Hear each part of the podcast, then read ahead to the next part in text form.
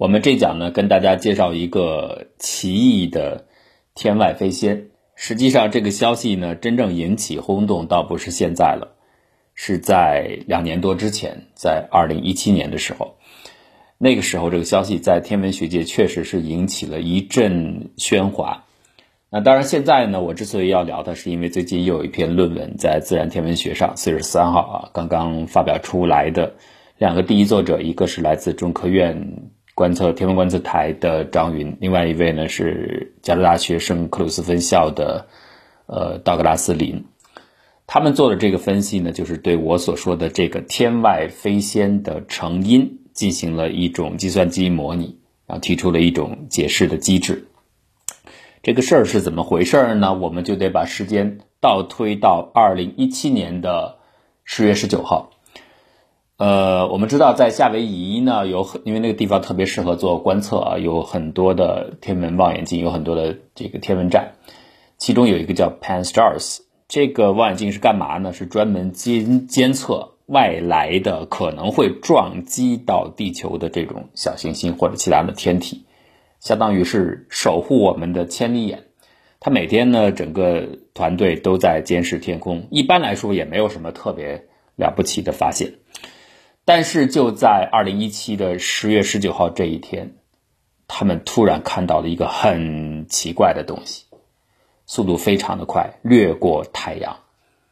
嗯，关键是这个通这个物体的各方面的属性看起来都很不一样。短短的大概三四天之后，到十月二十二号，分析的结果出来了。这个结果就证实，这个东西就他们观测到的这个东西东西。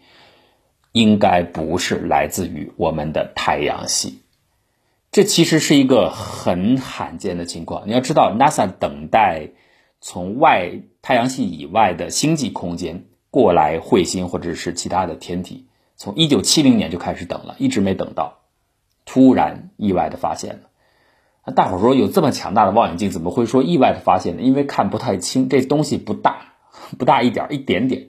就是说，所以他很偶尔发现的，而且他发现的时候，其实已经不是离太阳最近的时候了。后来经过轨道的重新的追溯计算，真正这个发现的小天体天外飞仙，距离太阳最近是在此前在九月九号，当时他已经绕着太阳要兜圈兜回去了。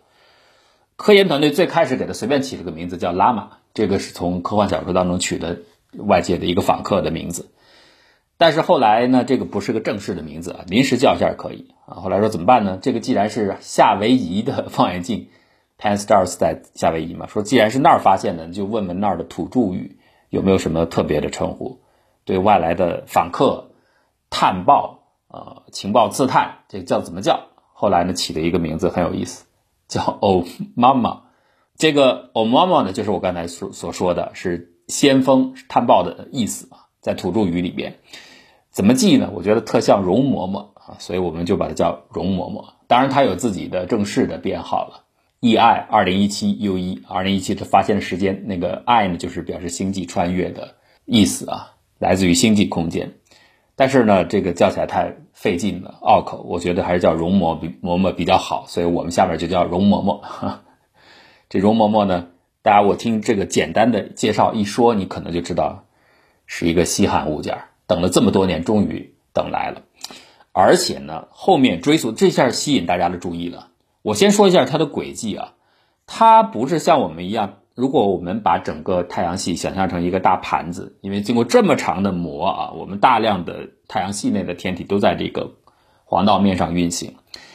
这个容嬷嬷不是，它是从上面直接穿下来的，不是共面的情况，从上面下来的，然后。经过非常接近太阳，最接近大概比呃水星的轨道还要离太阳还要近啊！从这个地方穿越，兜过太阳，从下面绕回来，然后再往北重新回到黄道面以上，是这么样一个结构，就像从上面丢下来一个石子打到水面一样，到了水里一点又浮上来，然后再窜出水面，这是它的运行轨迹。它最近的时候是在九月九号，已经。是在最后，他被发现啊，被这个夏威夷的望远镜找到，在那之前已经到达了距离太阳最近的地点。啊，它一出现以后，当然大家很关注了，就拼命的去调集所有的资源去观测，因为很快意识到这是一个星际空间的访客，它的偏心率达到一点二啊，一点零呢是极限，一点零以内的可以认为是太阳系以内的物体，就是可以被太阳控制。然后它的轨道一算，一点二，那就意味着不是回不来的，是单程票啊，都一下人 人家就走了。所以所有的天文台当时就赶紧放下所有任务放下，为什么？这个观测太重要了。我们等了这么久，等来一个，而且那么小那么暗，不太容易看清啊！大家全部集中精力来观测它。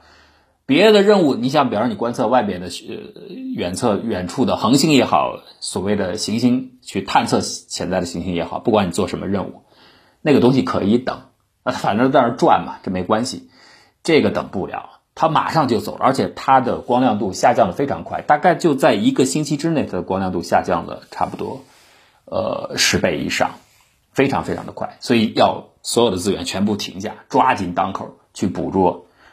嗯，也确实是有一些信息的，正是因为这些信息汇过来之后呢，大家觉得这容嬷嬷很很不好琢磨。首先，它这形状就不好琢磨。我们的望远镜是很强大，包括后面。像哈勃等等都调去观测容嬷嬷，但是即使是很强大的望远镜，上面也就是个小小的光点那它的尺度多大呢？就是几百米的样子，超不过一千米。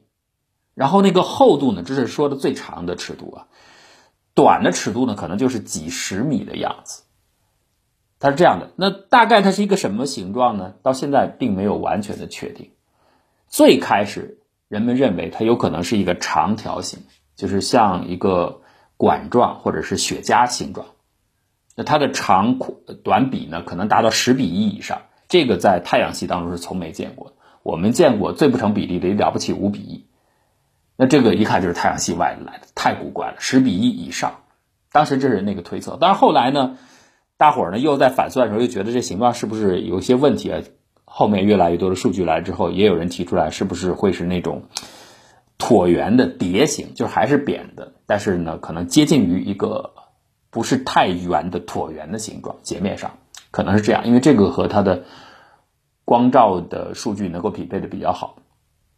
我说的这些形状是看不见的，要看见的就不用猜了，看不到。那怎么去推测呢？是根据我们抓到的那个小小光点，那光亮度，它会呈现周期性的改变。哎，一会儿亮一会儿暗。如果它是很严格的周期性改变，那倒简单了。那大伙儿也猜得出来，那就表示这个物体在自转，规律的自转。这种自转呢，叫做重力型的运动，就是它完全一出来以后初始的动量，就不受干扰，完全是在吸引力引力的控制下进行运动的，没有额外的运动的分量。但是这个不是，这个容嬷嬷这亮度一会儿一变，大概七点多小时啊，就出现。变化，而且峰值的改变是很复杂的，时快时慢。这说明什么？这说明它有非重力性的运动，就是不是完全在引力支配下就有运动。那这个情况并不奇怪，比如说太阳系内的物体也有。你像彗星，当它靠近太阳的时候，它会喷发嘛，喷射物质，我们知道它会带来动量，就会引起彗星自己的运动发生改变。这个当然不是引力所致。呃，所以如果它有喷射物质的话。那这个就好解释了，但是最开始它也确实是曾经被标记为 C，现在是 I 嘛，以前被标记为 C，就是曾经认为它是彗星，但是等到到了太阳那一看不对，它没有尾巴，它没有 comma，没有彗尾，所以这个就说明它应该不是彗星。那后来又给它编号是不是 A，是不是小行星也不对，所以最后就大家跟这个数据都对不上，那么它有。非引力性的运动，就说明它一定还是有某种机制是热制的，或者是喷射造成的，它还是得有。但是它又不是彗星，它没有彗尾，所以这个是它非常奇怪的地方。再根据它的亮度改变的周期模式，我们得去反算，就是再去建模。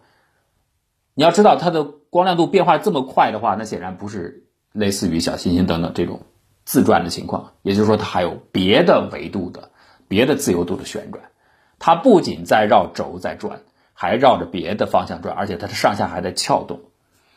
只有这样复杂的运动，才能够解释它的光闪被望远镜捕捉到的周期。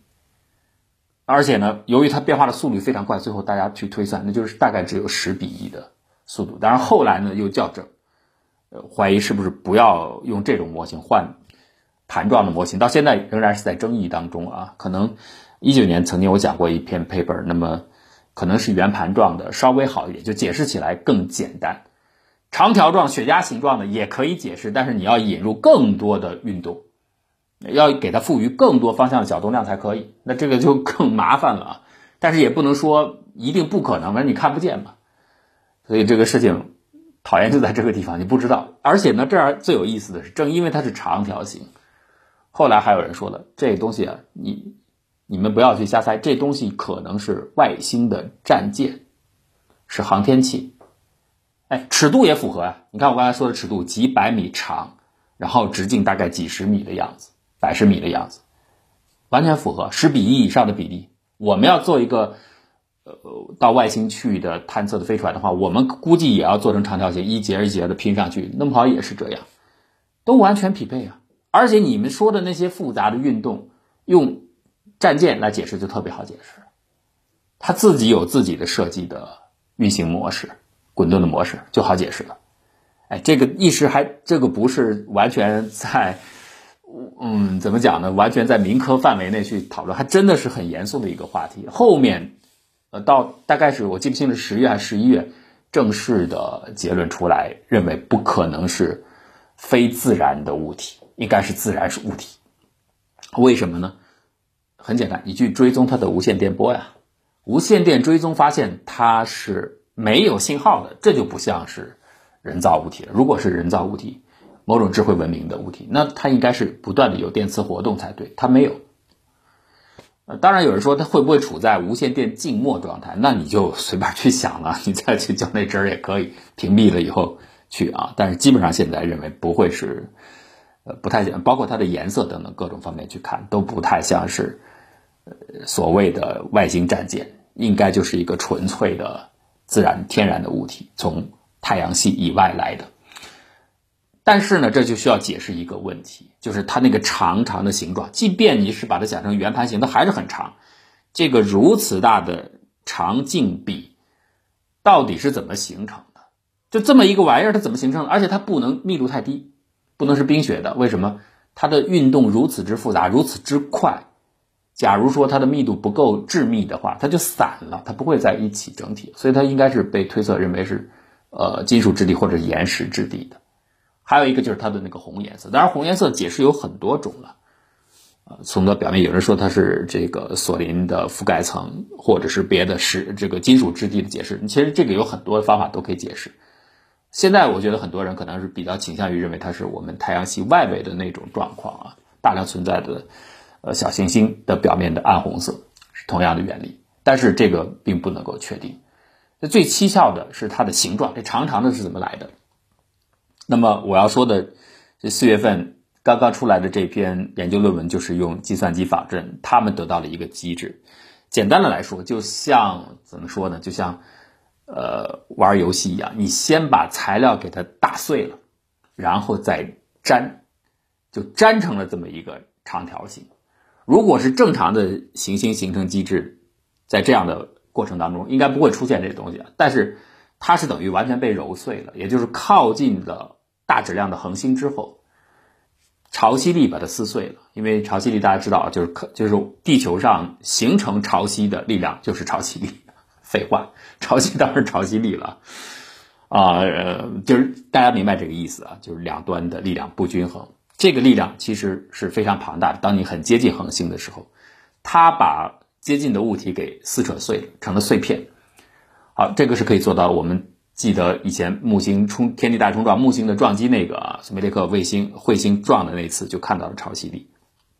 撕碎之后，然后把它抛出去，抛出去以后又迅速的结合在一起，粘合在一起。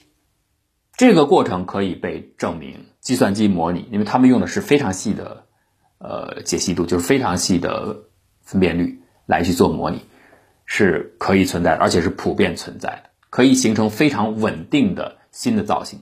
而且你可以想象这个过程啊，撕碎之后，它的所有的碎片就会成序贯的排列，这个序贯的排列本身就为后面捏成这长葫芦状，糖葫芦一样，就提供了一个基础。然后等到它粘合的时候，就自然而然的形成了一个很长的形状。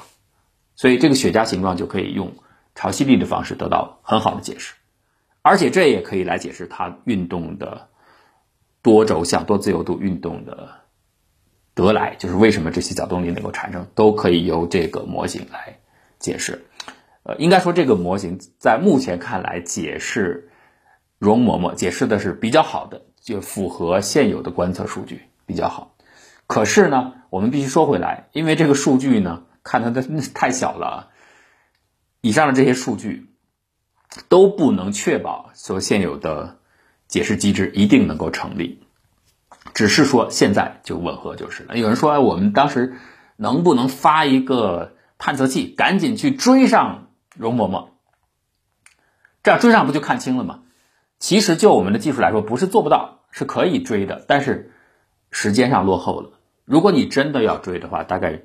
追上的时候会离太阳系非常非常远了，而到那时候会出现什么样的情况还不清楚啊。它的轨道当时追的并不够长啊。哈勃的出现不是说哈勃能够看清，哈勃一样看不清。